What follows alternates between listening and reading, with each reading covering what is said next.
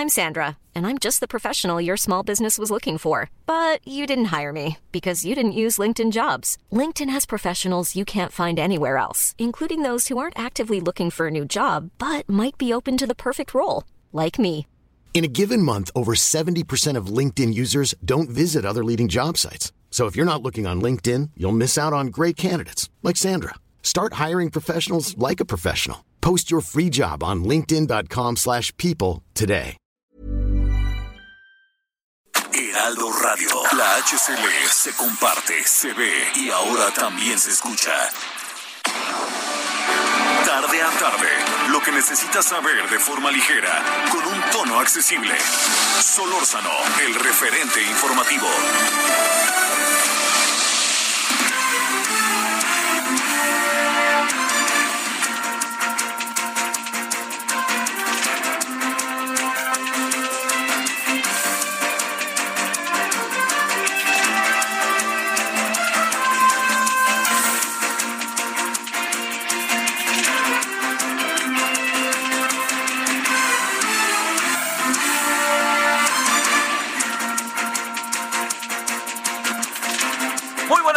Aquí andamos 17 horas ahora con un minuto en la hora del centro. Gracias que nos acompañan 98.5 de FM Heraldo Radio. Todo el equipo, su servidor Javier Solórzano le da la más cordial buena tarde, que haya pasado hasta ahora un buen día de martes y estamos en el día 5 de octubre del 2021. Bueno, a ver, mire, primero, este, a ver, ¿qué piensa usted? El hecho de que la senadora Telles haya mal mandado un tuit incluso haya dicho que va a este va a protestar eh, le va a protestar al presidente en la ceremonia de la entrega de la muy muy importante entrega de la medalla Belisario Domínguez eh, sea algo como para que el presidente de nuestro país diga mejor no voy yo la verdad se lo digo, no sé qué piense usted, me parece que hay una sobrevaloración de las cosas por parte del presidente. Y segundo, le voy a decir algo, oiga, pues este, así es esto. Espérenme, ¿no recuerdan cómo le han reclamado a presidentes del PAN, del PRI? Bueno, recuerdo que la señora Laida Sansores, soy gobernadora de Campeche, le presentó ahí a la salida al presidente Peña Nieto toda una serie de cosas, un documento de violación, derechos humanos, eh, militarización, etcétera, ¿no? Pues es- esto así es, así es. Pero también es, la verdad, a ver, ¿cómo decirlo? La verdad es concederle una gran importancia a la legisladora. No estoy diciendo que no la tenga, que quede clarísimo, pero es darle una gran importancia a cómo puede ella actuar y lo que puede trascender en su actuación. Espero que haya quedado claro. Este, pero entonces yo digo, a ver, pues espéreme, déjeme darle otros datos. Ahora sí, ahí le van otros datos colaterales, no otros datos. Se le va a entregar la medalla a la maestra Ifigenia Martínez.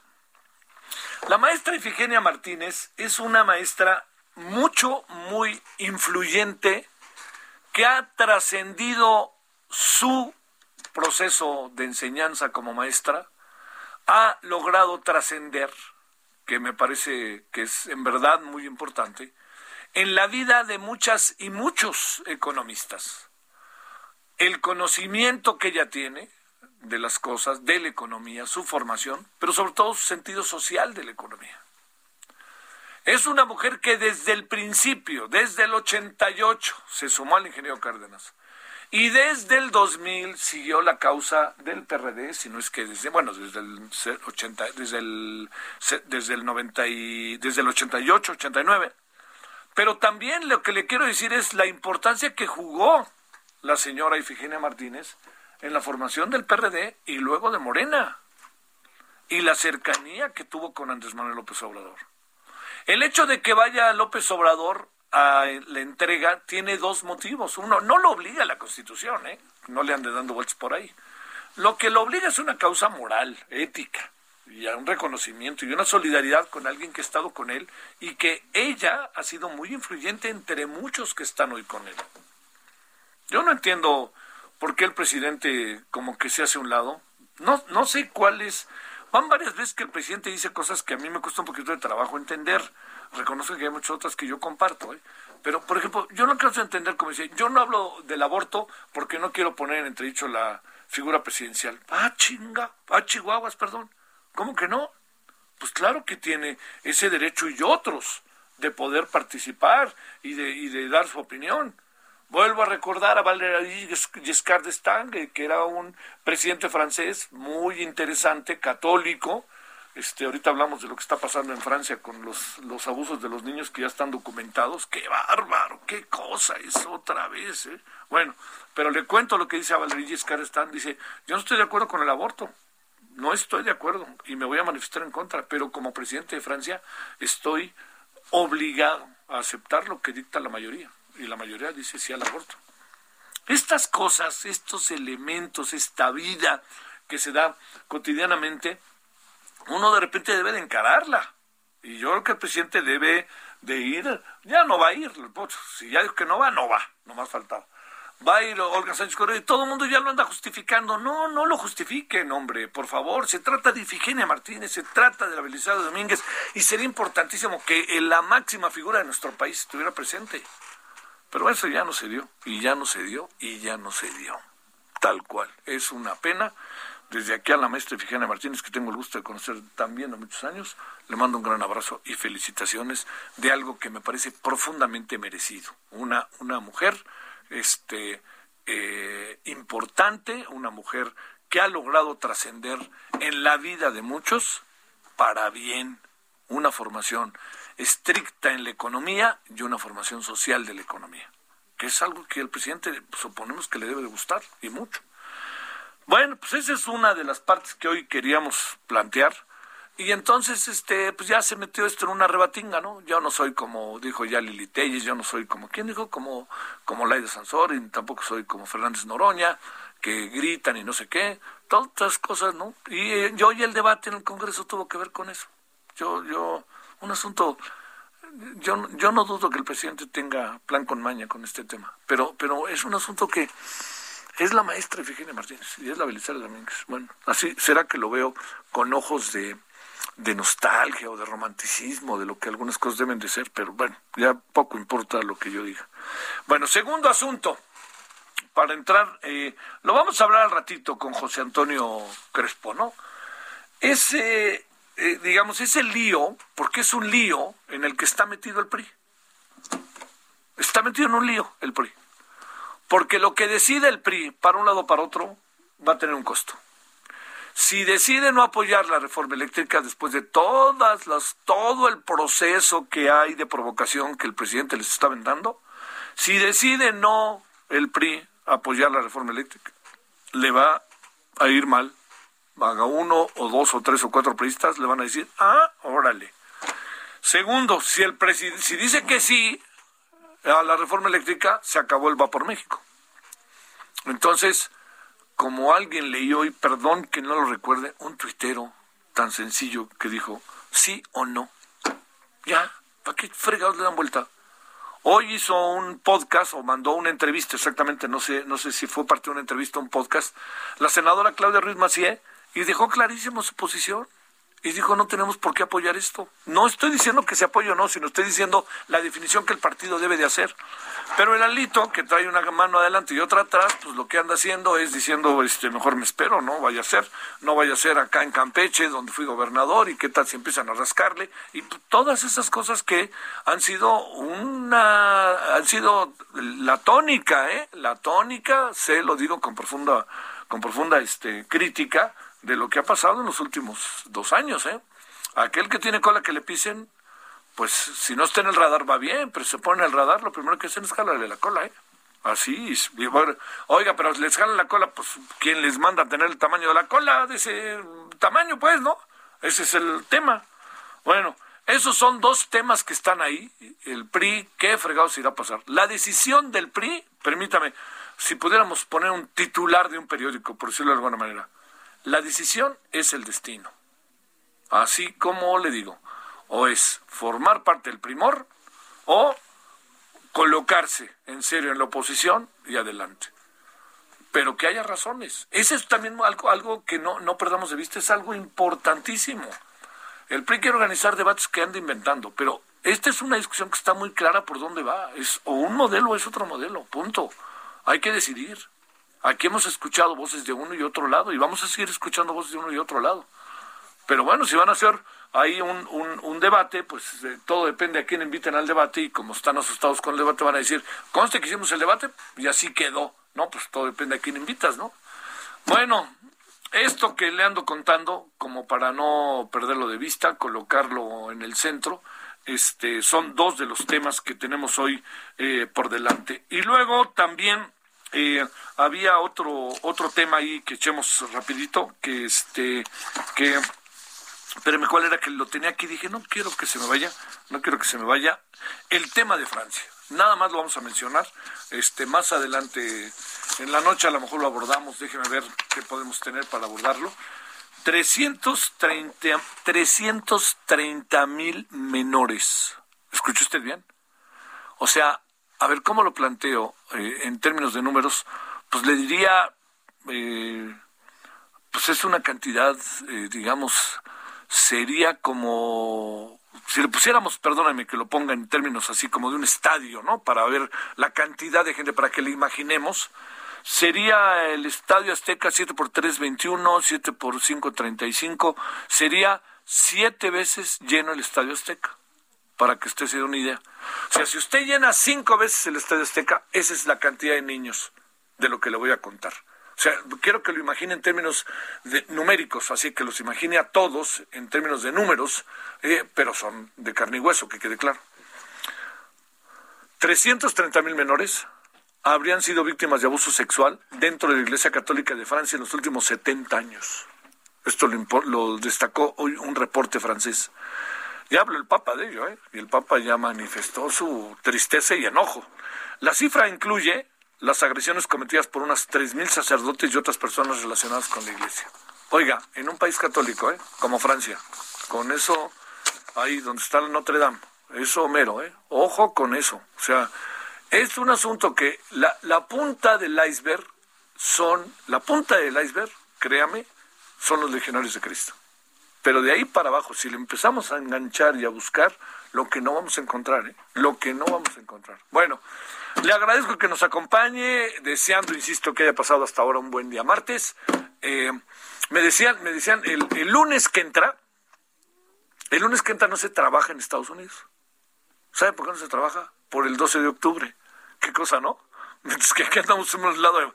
Pero quiere que le diga cuál es una de las razones muy importantes por las cuales se celebra el 12 de octubre.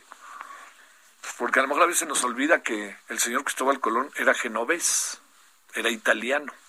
Entonces, usted imagínese la celebración de los italianos en Estados Unidos y cómo han logrado elevar a nivel de fiesta el 12 de octubre, mientras nosotros pensamos otra cosa. No es que ellos festejen si hubo conquista o encontronazo o lo que quiera, sino más bien la proeza del hombre es lo que ellos ponen en la mesa. Bueno, entonces el lunes que entra no se trabaja en Estados Unidos por algo que por aquí este, protestamos por de otra manera, ¿no? Bueno, 17.13 en la hora del centro, gracias que nos acompaña, deseándole buen martes, vámonos. Solórzano, el referente informativo.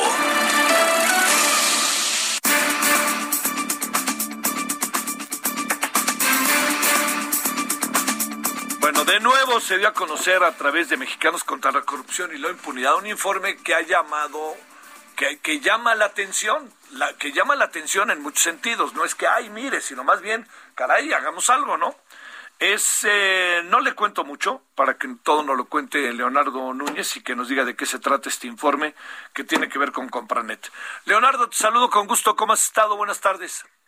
¿Qué tal, mi querido Javier? Muy buenas tardes. Encantado de poderle llegar contigo y con todo tu auditorio. Es un gusto. A ver, eh, ¿qué es Compranet para echar a andar eh, la información sobre el informe que ustedes han hecho?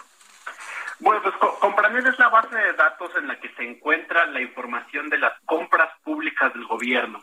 En teoría, todas y cada una de las cosas que se compran o se contratan, ya sea un bien, un servicio, eh, se, se hace mediante diferentes procesos en, en las dependencias, pero queda un registro digital en una base de datos, que en este caso es Compranet.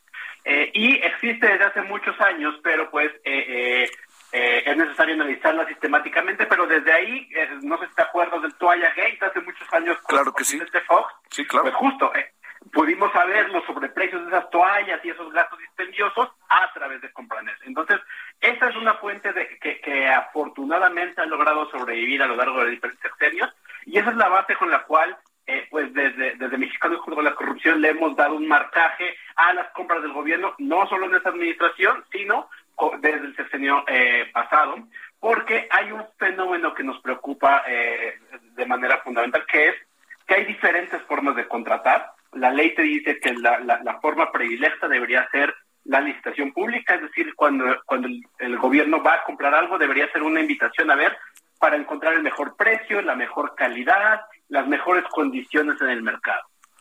Pero hay otro mecanismo que se llama adjudicación directa, en donde el gobierno decide de manera discrecional, es decir, con un, con un dedito, a quién se le va a entregar un contrato sin que haya un proceso de competencia.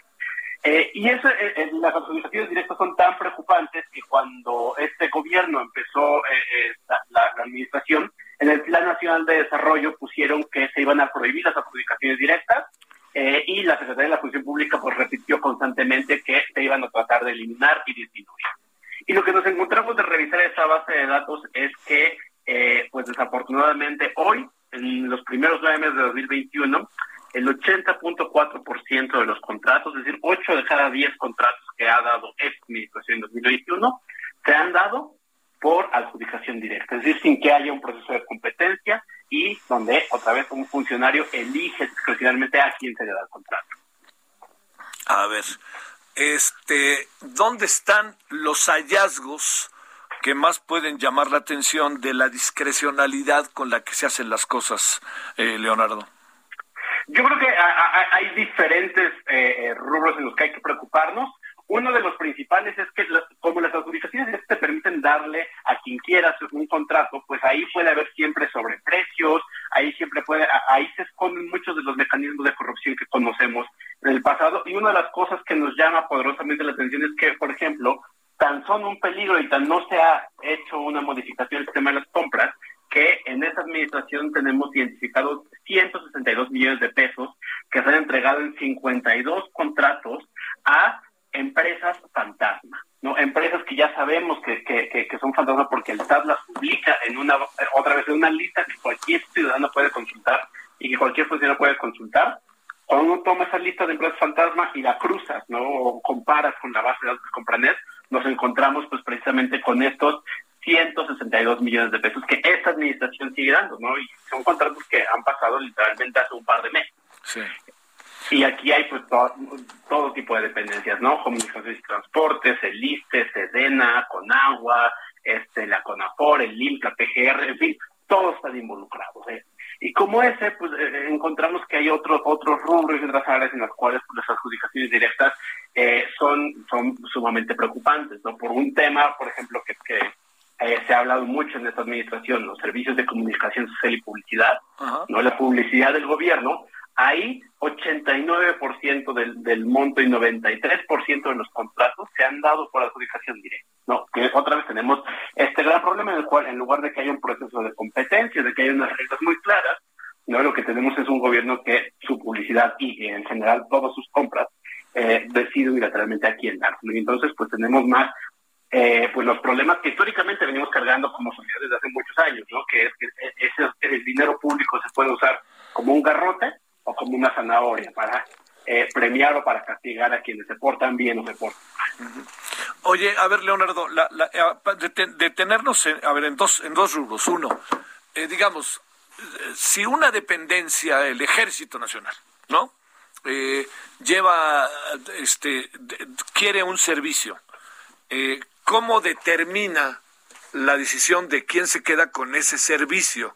Que por principio uno presume debería de ser parte de una licitación o un concurso, para decirlo quizás de manera todavía más técnica, y, qué, es lo, qué es lo que se hace en función de lo que ustedes descubrieron con Compranet. Claro, como, como bien mencionas, lo que debería suceder es que cuando una dependencia, no la que sea, va a adquirir algo, hay un proceso que tiene diferentes etapas, donde la licitación pública necesita hacer una convocatoria pública, ¿no? Y dices, yo necesito comprar lápices, ¿no? Y entonces todas las empresas que vendan lápices o puedan conseguir lápices, díganme a cuánto me los venderían. Eh, y a partir de eso hay diferentes etapas en las que eh, hay un toma y data de información, ¿no? Y el gobierno decide quién te ofrece el mejor precio, quién le da la mejor calidad, eh, y, y se supone que ese debería ser el mecanismo que la Constitución te dice que deberías usar siempre y solo cuando haya cuestiones de emergencia, seguridad nacional, no o, hay una serie de, cláusulas específicas de cuándo puedes eh, saltar este proceso, de manera excepcional deberías usar la adjudicación directa. Entonces, lo que, lo que te dice la ley es, solo cuando ya no tienes de otra, deberías hacer la adjudicación directa. Y lo que tenemos en la realidad es que eh, pues eh, tenemos una gran cantidad de, de excepciones que se utilizan eh, pues de manera, digamos, muy, muy fácilmente. Y entonces, justo por temas de seguridad nacional, ¿no? Se compran, se, compran bienes que tal vez no son de seguridad nacional, pero se justifican así. Y entonces lo que tenemos es un uso y un abuso de esta figura que debería ser la excepción, pero desafortunadamente pues es la regla. Y creo que el, el, tema principal es que esto ha pasado así desde años anteriores eh, y cuando uno ve la gráfica con otros años, lo que vemos es una triste continuidad, ¿no? En la cual pues las cosas siguen exactamente igual que en otros años. La, ¿Hasta dónde llegan las atribuciones para las dependencias de decir y de decidir ellas a, quién contratan y a quién no contratan, a quién le dan la licitación para el servicio? ¿Hasta dónde llega? Eh, tenemos, eh, esta administración trató de hacer un esfuerzo por concentrar algunos rubros específicos, ¿no? Recordarás cuando se dijo que se iba a comprar desde la, desde la Oficialía Mayor de Hacienda, eh, medicinas y se iban a hacer algunas compras consolidadas, pero en general todas las dependencias todo el tiempo están contratando, ¿no? Y entonces eh, está en función de, la, de los diferentes órganos de cada dependencia firmar y hay un responsable, ¿no? Que decide que hay que la adjudicación directa procede. Y, y para que eso proceda realmente lo que tienes que suceder es hacer un proceso donde tú dices, esto cae en esta causal legal, y yo creo que con eso ya vuela. Y, y, si nadie más se mete a revisarlo, si nadie más se mete a cuestionarlo, pues eh, tenemos estos resultados, ¿no? Y pues el, el, gobierno también está contratando todo el tiempo, ¿no? En este momento de las asociaciones son 91.998 contratos, prácticamente 100.000 contratos. Entonces, eh, estamos hablando que se hacen como 400, 500 contratos cada día en promedio. Entonces todo el tiempo se está comprando, pero pues tenemos esta, esta ventana abierta que eh, pues abre el riesgo a la corrupción, ¿no? Y ese, es el principal tema con darle seguimiento a esos datos, que es por ahí se nos ha colado históricamente la corrupción y por ahí se nos sigue colando y es el mecanismo más ineficiente y además es el mecanismo que la propia Constitución te dice que no debería ser el que deberías usar más. Oye, Cerremos con el tema de los medios. Hay una breve reflexión. ¿A quién le dan más, a quién le dan menos? ¿Cuál es el criterio para dar más o para dar menos? Aquí, aquí eh, eh, ponemos un reporte eh, donde vemos quiénes son quienes, las instituciones que más dan y quienes más reciben. No quienes más dan contratos de publicidad son el INS, le sigue la Lotería Nacional, Secretaría de Gobernación y la Sedena.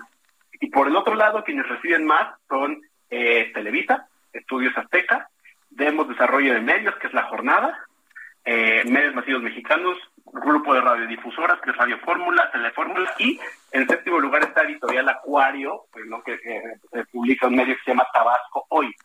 Lo que llama la atención de todas estas empresas es que en esas en específico, el 100%, el 100% de sus contratos son por adjudicación directa, es decir, no tuvieron que competir por ellos, no hay una, una serie de reglas claras que nos expliquen por qué se eligió a ellos por sobre otros medios, eh, y pues ahí se vulnera una de las promesas que se hizo desde hace muchos años en este, en por parte de la izquierda, que era que se iba a democratizar y iba a haber reglas claras, y lo que tenemos es que no hay reglas claras para el juego. Oye, eh, eh, por último, así en breve, los tres primeros son Televisión Azteca, eh, perdón, Televisa, Televisión Azteca y La Jornada. Y La Jornada. Fíjate, fíjate, La Jornada, bueno, lo, que, eh, habrá que ver cuál es el criterio, ¿no? Por el cual tomaron a, este, a estos medios, ¿no? Quizás. el, tema es, el, tema es, no hay criterio, dado que depende de la propia dependencia que los escoge y que haya reglas. ¿no? Y es ahí donde está todo el debate de esto. Sale. Leonardo, te mando un saludo y el agradecimiento que estuviste con nosotros. Javier, encantado como siempre invitarlos a, que revisen esto en contralacorrupción.mx. Claro que sí. Gracias, Leonardo Núñez, investigador de Mexicanos contra la Corrupción y la Impunidad. Bueno, vamos a una pausa. Vamos a hablar del PRI, vamos a hablar de eh, la reforma eléctrica. Hoy es martes de Horacio Urbano, el Día Mundial del Hábitat. Ayer fue. Y eso es lo que tenemos de aquí hasta las 18 horas en hora del centro. Bueno, vamos a la pausa, estamos de vuelta. Referente informativo regresa luego de una pausa. Heraldo Radio.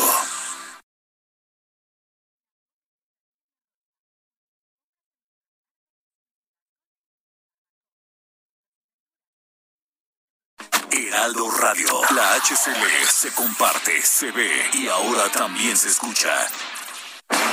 Estamos de regreso con el referente informativo.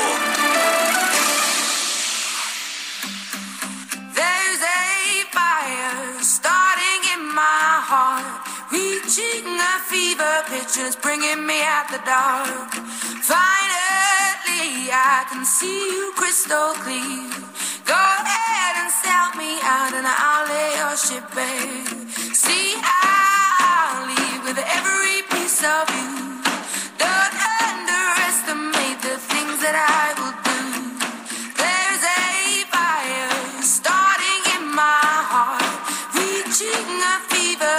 It's bringing me out the dark.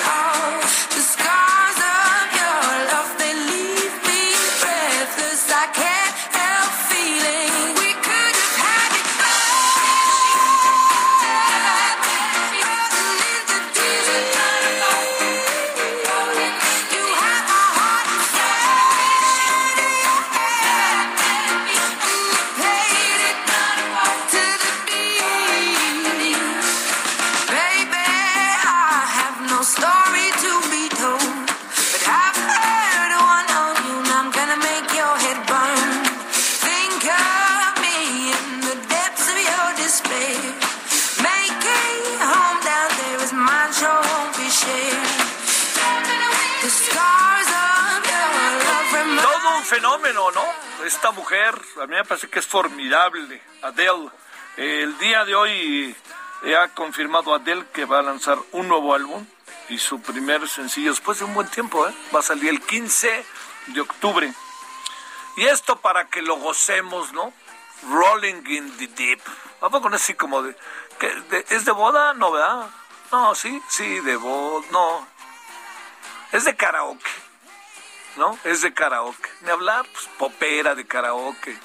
Y luego ya aparecen, ¿no? Este, ahora cantamos a la limón. De despedida de soltera o de soltero, ¿no? Algo así me late que es bueno. Como sea, es una buena rol en opinión de su servidor. A mí me gusta. Rolling in the Deep, Adele.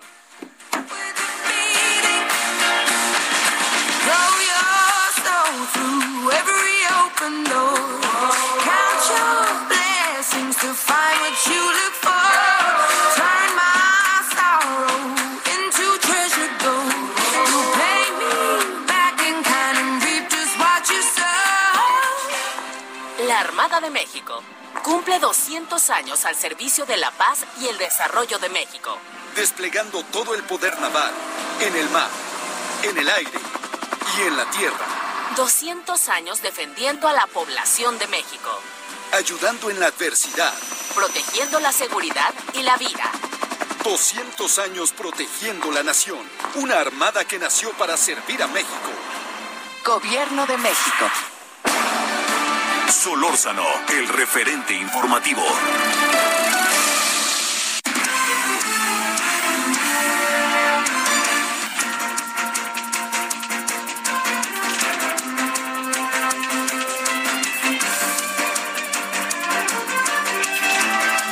Andamos de vuelta, son ahora las 10 y... perdóname, está cambiando la voz, 17.34 en hora del centro. A ver, oiga, un, un asunto. Eh, le, puedo, le puedo adelantar que en estos días dos temas ahí para que usted los consigne, que es muy probable que se den. El primero es que no sería extraño que antes de la reunión de alto nivel eh, se diera a conocer información, procesos de investigación que se han llevado a cabo sobre el tema del narcotráfico entre México y Estados Unidos. Podrían aparecer una buena lista de nombres ¿eh? de Estados Unidos y de México de personas que tuvieran algún nexo con el narcotráfico, como tener una empresa o ser parte de una organización, tanto en Estados Unidos como en México. ¿eh? Considérelo, porque además no sería casual que se hiciera antes de que se dé en la reunión de alto nivel. Sería un buen abrir boca de lo que han venido trabajando los dos países, pero sobre todo la DEA. Y lo segundo es que le van a poner un nombre al nuevo, a la nueva iniciativa Mérida, que a mí no me acaba mucho por gustar. Se llama Entendimiento Bicentenario, que a mí le confieso que mucho, mucho no me gusta. Ahí me enteré desde el lunes de ello. ¿Sabe por qué? Porque la palabra entendimiento es, no, no, no define del todo, eh, digamos, no es acuerdo ese entendimiento. Yo entiendo una cosa, tú entiendes otra cosa, eso, ¿no? Entonces, este, bueno, de cualquier manera le dejo esto porque va a pasar en los próximos días y quería este, adelantarle algo de lo que casi seguro se va a suscitar a partir del miércoles o jueves de esta semana. Bueno, vámonos a las eh, 17.35 en la hora del centro. Lemic Madrid, ¿cómo has estado? Te hablamos por las ocho columnas del Heraldo de un reportaje padrísimo, importante que hiciste el día de hoy. Cuéntanos, Lemiki, muchas gracias. Gracias, Javier. Muy buena tarde. Pues efectivamente, en el Heraldo de México, pues le dimos seguimiento al asunto de la crisis de migración entre México y Estados Unidos y logramos documentar que nuestro país se encuentra en operación la Fuerza de Tarea Conjunta denominada ALFA. Este es un grupo especial de Estados Unidos que se dedica a investigar actos de corrupción vinculados con las redes transnacionales de tráfico y trata de personas, es decir, contra los llamados polleros. Las acciones de este grupo se centran en México y los países que integran el llamado Triángulo Norte, el cual son pues Guatemala, El Salvador y Honduras. Y estas acciones son coordinadas por el Departamento de Justicia y también el Área de Seguridad Nacional estadounidense. Fuentes consultadas señalan que el acuerdo de cooperación e intercambio de información sobre este tema fue pues discutido durante la visita de la, la vicepresidenta de Estados Unidos a México, Kamala Harris, en junio, según señalan las fuentes. Por ello se mantiene el despliegue, Javier, de unidades de agentes y analistas del Servicio de Migración y Control de Aduanas, también la patrulla fronteriza, el Buró Federal de Investigaciones, es decir, el FBI y también la DEA. El foco de operaciones para nuestro país de este grupo se ubica en Oaxaca, Chiapas, Tamaulipas, Nuevo León y Baja California, donde se tienen indicios de vínculos entre autoridades estatales con los grupos delictivos de tráfico y trata de personas. La investigación pues, se enfoca en el rastreo de cuentas bancarias, socios delictivos, incluyendo servidores públicos, Javier, también empresas utilizadas para lavar dinero, estas empresas fantasmas, o recepción de recursos ilícitos, integración y además judicialización de expedientes. Según los lineamientos de la Fuerza de Tarea Conjunta Alfa, también se brindará asesoría y capacitación a las fuerzas mexicanas para que se finquen cargos y pues se logren también armar estos expedientes contra estas redes internacionales de polleros o traficantes de personas y también pues las oficinas de, del gobierno de Estados Unidos, tanto en la Ciudad de México como en Monterrey, pues sirven como enlace para eficientar la operación e intercambio de esta información. Hay que destacar que esta operación en el Triángulo Norte, en los países de Centroamérica, pues ya ha tenido eh, éxito. Uno, pues se tienen 55 objetivos en estos tres países, entre los que se incluyen a dos expresidentes, una ex primera dama y políticos y jueces. También en nuestro país, pues esta cooperación ya también ha tenido éxito, ya que pues se ha logrado ubicar una red delictiva de tráfico de personas y trata de personas desde Bangladesh hasta Texas. Y este grupo pues tenía como bases de operaciones Tapachula y Monterrey. Pero bueno, pues este, este grupo de trabajo especial, la Fuerza de Tarea Conjunta Alfa, pues se encuentra en nuestro país cooperando desde Estados Unidos. Javier, Este es el reporte. Oye, Lemic, ¿quiere decir que andan entre nosotros buscando polleros? Quizá para decirlo de la manera más este, domesticada. Así es, pues de manera coloquial, efectivamente, los integrantes de esta fuerza de tarea conjunta Alfa se encuentran en nuestro país operando con las autoridades mexicanas, es decir, la Guardia Nacional, de unas autoridades estatales, para ubicar estas redes internacionales de tráfico y trata de personas, Javier. Y pues esto pues ha intensificado pues, por la crisis, la crisis que hay entre Estados Unidos y México por la llegada de caravanas migrantes, Javier. A ver qué pasa, ¿no, Lemic? Este, el próximo viernes en la reunión de alto nivel, ¿no? Pues sí, esperemos, porque también esto puede ser uno de los temas que se lleguen a tratar. Incluso también se hablaba que también van a platicar sobre el incremento de homicidios en ambas naciones y también pues esta demanda que ha interpuesto el gobierno mexicano contra las armeras, los productores de armas allá en Estados Unidos. Serán temas importantes y pues habrá que tenerlos bajo observación, Javier. Te mando un saludo, Lemic Madrid. Gracias, muy buenas tardes. Gracias, muy buena tarde. Bueno, entonces le reitero, si usted quiere más información, más detalles sobre lo que eh, está eh, este reportaje de Lemic que apareció hoy en las ocho en el principal titular, ya las ocho columnas ya es un decir, ¿no? Porque los diarios cada quien trae su propio formato, pero me refiero, si usted en el formato, en la idea tradicional de ocho columnas, eh, Lemic Madrid y el Heraldo, el impreso, sacó este esta investigación que está muy interesante, le reitero, Estados Unidos está buscando polleros en México, aquí están entre nosotros movidos y moviéndose. Bueno, 17:40 en la hora del centro. Solórzano, el referente informativo.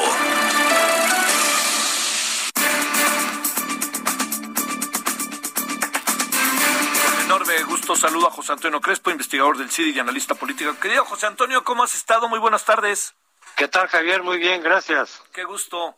A ver, te planteo, este, el PRI está entre el spa y la pared, porque si dice no, uy, ahí le viene encima la maquinaria 4T, y si dice sí, este, ahí se le viene encima el va por México, que es lo que lo mantiene medio vivo. ¿Qué está pasando con el PRI? Cuéntanos, José Antonio, ¿qué ves? Mira, mi percepción es la siguiente, que hay priistas que por distintas razones sí quieren colaborar con Morena. La propia dirigencia, la coordinación de la bancada priista en la Cámara de Diputados, creo que están por ahí, decir, mira, mejor nos conviene por la razón que sea, de que eventualmente nos, nos están ayudando, les dieron varios cargos ahí en las comisiones importantes, Morena. Si mejor nos conviene colaborar con Morena, pero hay otros que no. Yo creo que va a ser muy personal esto, porque ya salió Claudia Ruiz Mació a decir, oiga, no, no, no, esa reforma no. Esa reforma va en contra del interés del país y no lo vamos a aprobar. Algunos priistas quizás sí, otros no. Ese es el escenario más probable que veo. ¿Les va a alcanzar los votos de los priistas que sí quieran colaborar con Morena? Para sacar la mayoría calificada, no lo sabemos. Pero creo que se va a dividir el PRI entre quienes sí quieran apoyar a Morena y quienes quieran mantenerse en la posición de en la oposición. Oye, este, eh, ¿y les acabará alcanzando o qué piensas? los les alcanzará digamos a los que están a favor claro los que están a favor de la o los que quieren ponerse a favor de la reforma sin pensar cómo es la reforma sino más bien correr por su vida te pregunto les alcanzará para para aprobarla esa es la gran incógnita. No sabemos bien a bien. El PRI necesita 55 algo así diputados o sea votos de otros partidos para alcanzar la mayoría calificada que le permita aprobar la ley eléctrica Va a haber, el PRI tiene 70 diputados. ¿Van a haber los 56? Pues a lo mejor sí y a lo mejor no. Eso es lo que no sabemos. Lo que percibimos ahorita es que unos sí quieren votar con Morena y otros no.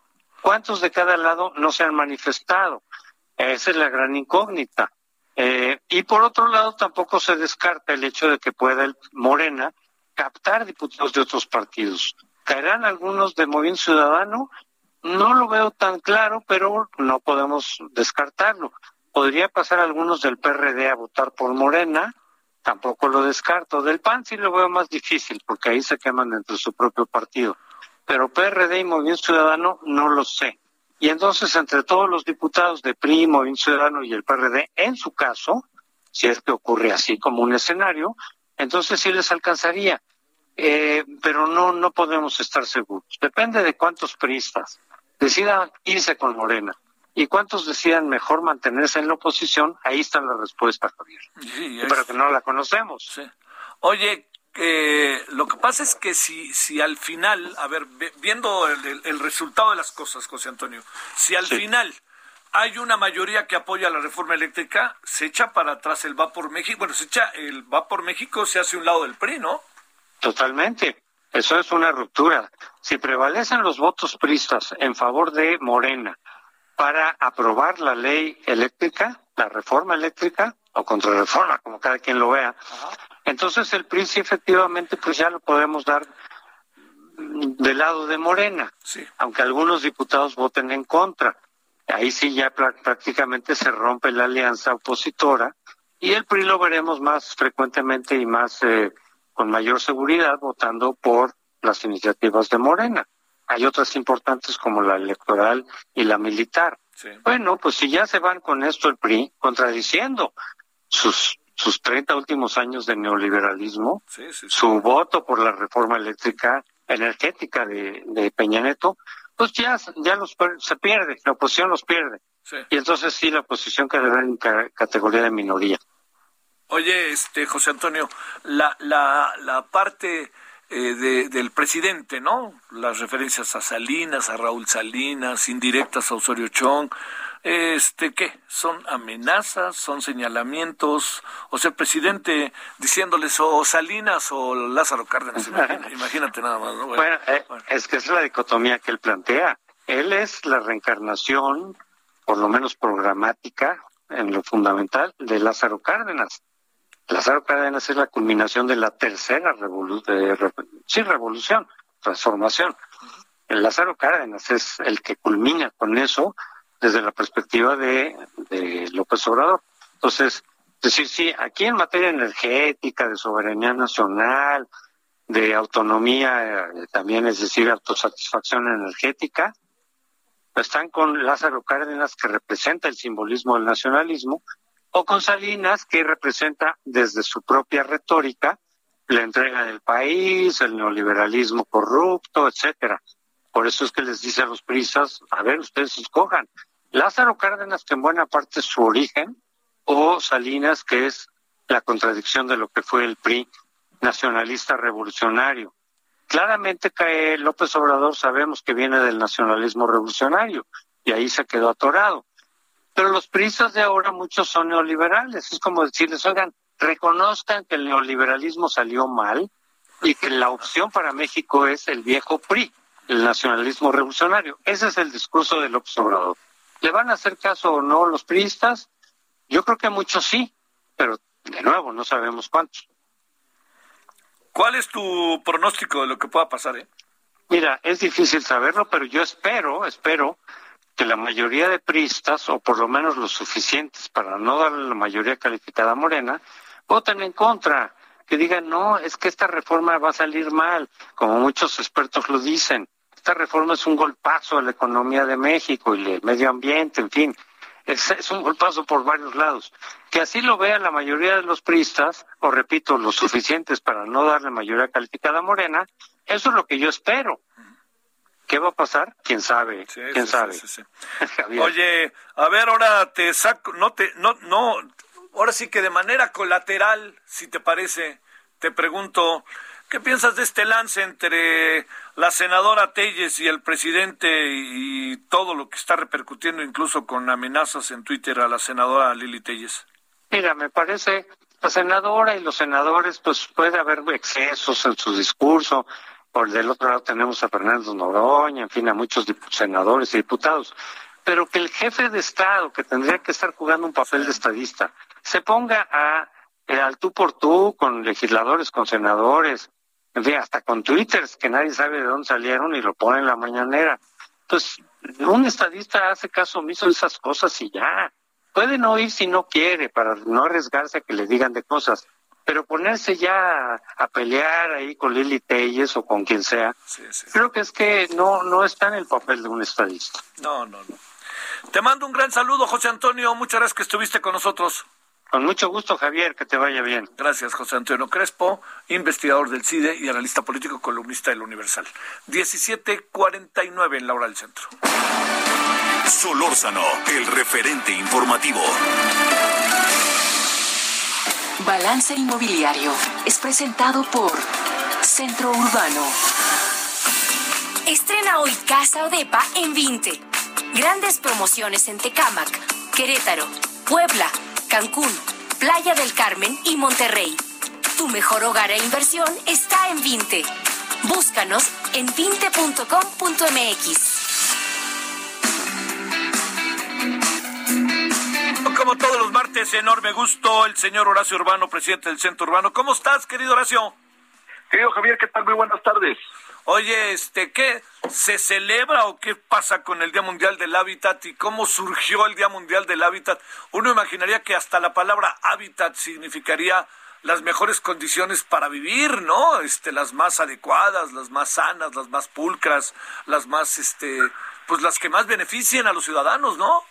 Pues es lo que uno, uno imaginaría, porque además fíjate que el discurso hacia allá pareciera llevarnos, ¿no? Cuando hablamos de que México va a ser la octava economía del mundo o la quinta economía del mundo según, según las fuentes, pues la verdad es que tendríamos que estar hablando de la quinta mejor calidad de vida del mundo y esa debería ser la expectativa. Ahora, ¿de dónde sale el Día Mundial del Hábitat que se conmemoró ayer? Bueno, sale de la ONU, la ONU lo instituyó igual que decidió después que todo este octubre, todo el mes de octubre, fuera un mes llamado Octubre Urbano, donde se analiza a fondo todos los temas relacionados con la construcción de mejores entornos habitables y donde pensemos mucho en el tema de que las ciudades, en las ciudades está el futuro. 70% de la población mundial ya vivimos en ciudades y esto se va a hacer aún más más concentrado la, la, la población. Va a haber muchas más ciudades pequeñas que crezcan, muchas más ciudades medianas que crezcan y va a haber sistemas de ciudades. Entonces, más nos vale aprender a fortalecer esas estructuras urbanas y lograr que tengamos ahí calidades de vida, que, haya viviendas adecuadas,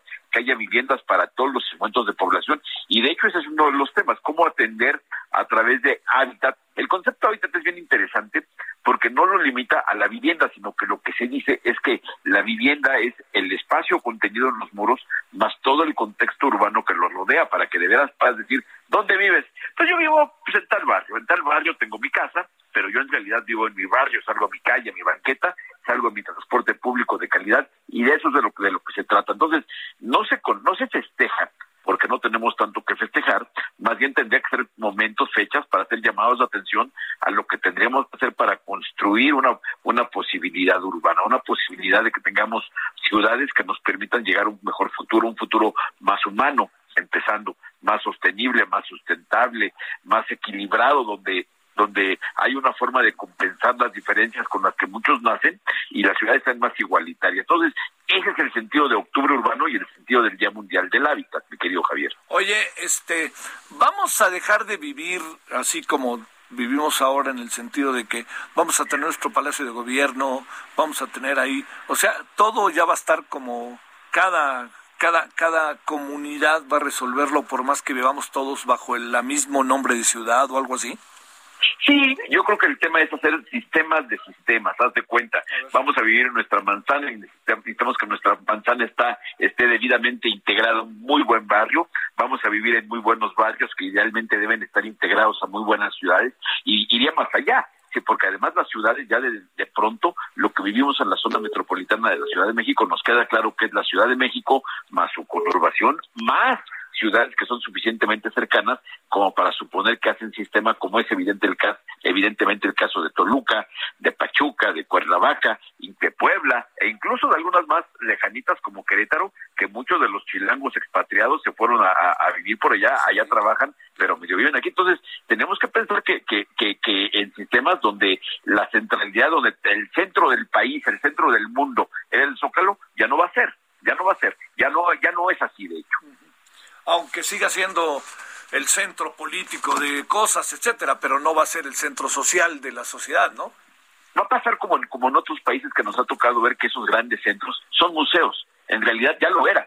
Ahora lo estamos regresando a hacer que a, darle esa vida política que ya no tenía. Estamos es un es un gran brinco al pasado urbano donde en realidad ya con la tecnología el presidente hablaba incluso al principio de su administración que uno de los objetivos era descentralizar, cosa que no ha pasado, donde se iban a ir las secretarías a diferentes ciudades del país, precisamente por eso, porque la verdad es que ya no hace falta, ya no hace falta. O sea, ¿tú cuánto que no vas a hacer un trámite específicamente a algún lugar? No, no sé, ya la verdad es que ya Cada vez es la virtualidad hace que estemos conviviendo al mismo tiempo en una ciudad física y en una serie de ciudades virtuales, que es donde estás, de pronto estás con un telemarketing y el, la persona que se está atendiendo puede estar en, en, en Uruguay, en Argentina, en Chile, en la India, en Colombia. La globalidad que tenemos a través de la tecnología va a acelerar mucho este proceso de que todo en tu barrio, que los demás, ¿qué tal se vive en la Ciudad de México? Pues se vive bien, al menos en mi barrio, en el contexto de la ciudad, la, el, el, desafortunadamente el 80% de mi ciudad, pues debo decir que capaz que no lo conozco, ¿no? Claro. Te mando un gran saludo, Horacio Urbano, muy buenas tardes. Y feliz eh, octubre urbano, disfrútalo. Gracias. Balance Inmobiliario fue presentado por Centro Urbano. Bueno, nos vamos a las 21 horas en hora del centro. Le esperamos en eh, Referente Televisión. Estamos en Heraldo Televisión, canal de televisión abierta. Muchos temas, algunos de los que tratamos hoy. Bueno, todavía hay tarde. Adiós. Hasta aquí, Solórzano, el referente informativo. Heraldo Radio 98.5 FM, una estación de Heraldo Media Group, transmitiendo desde Avenida Insurgente Sur 1271, Torre Carrachi, con 100.000 watts de potencia radiada.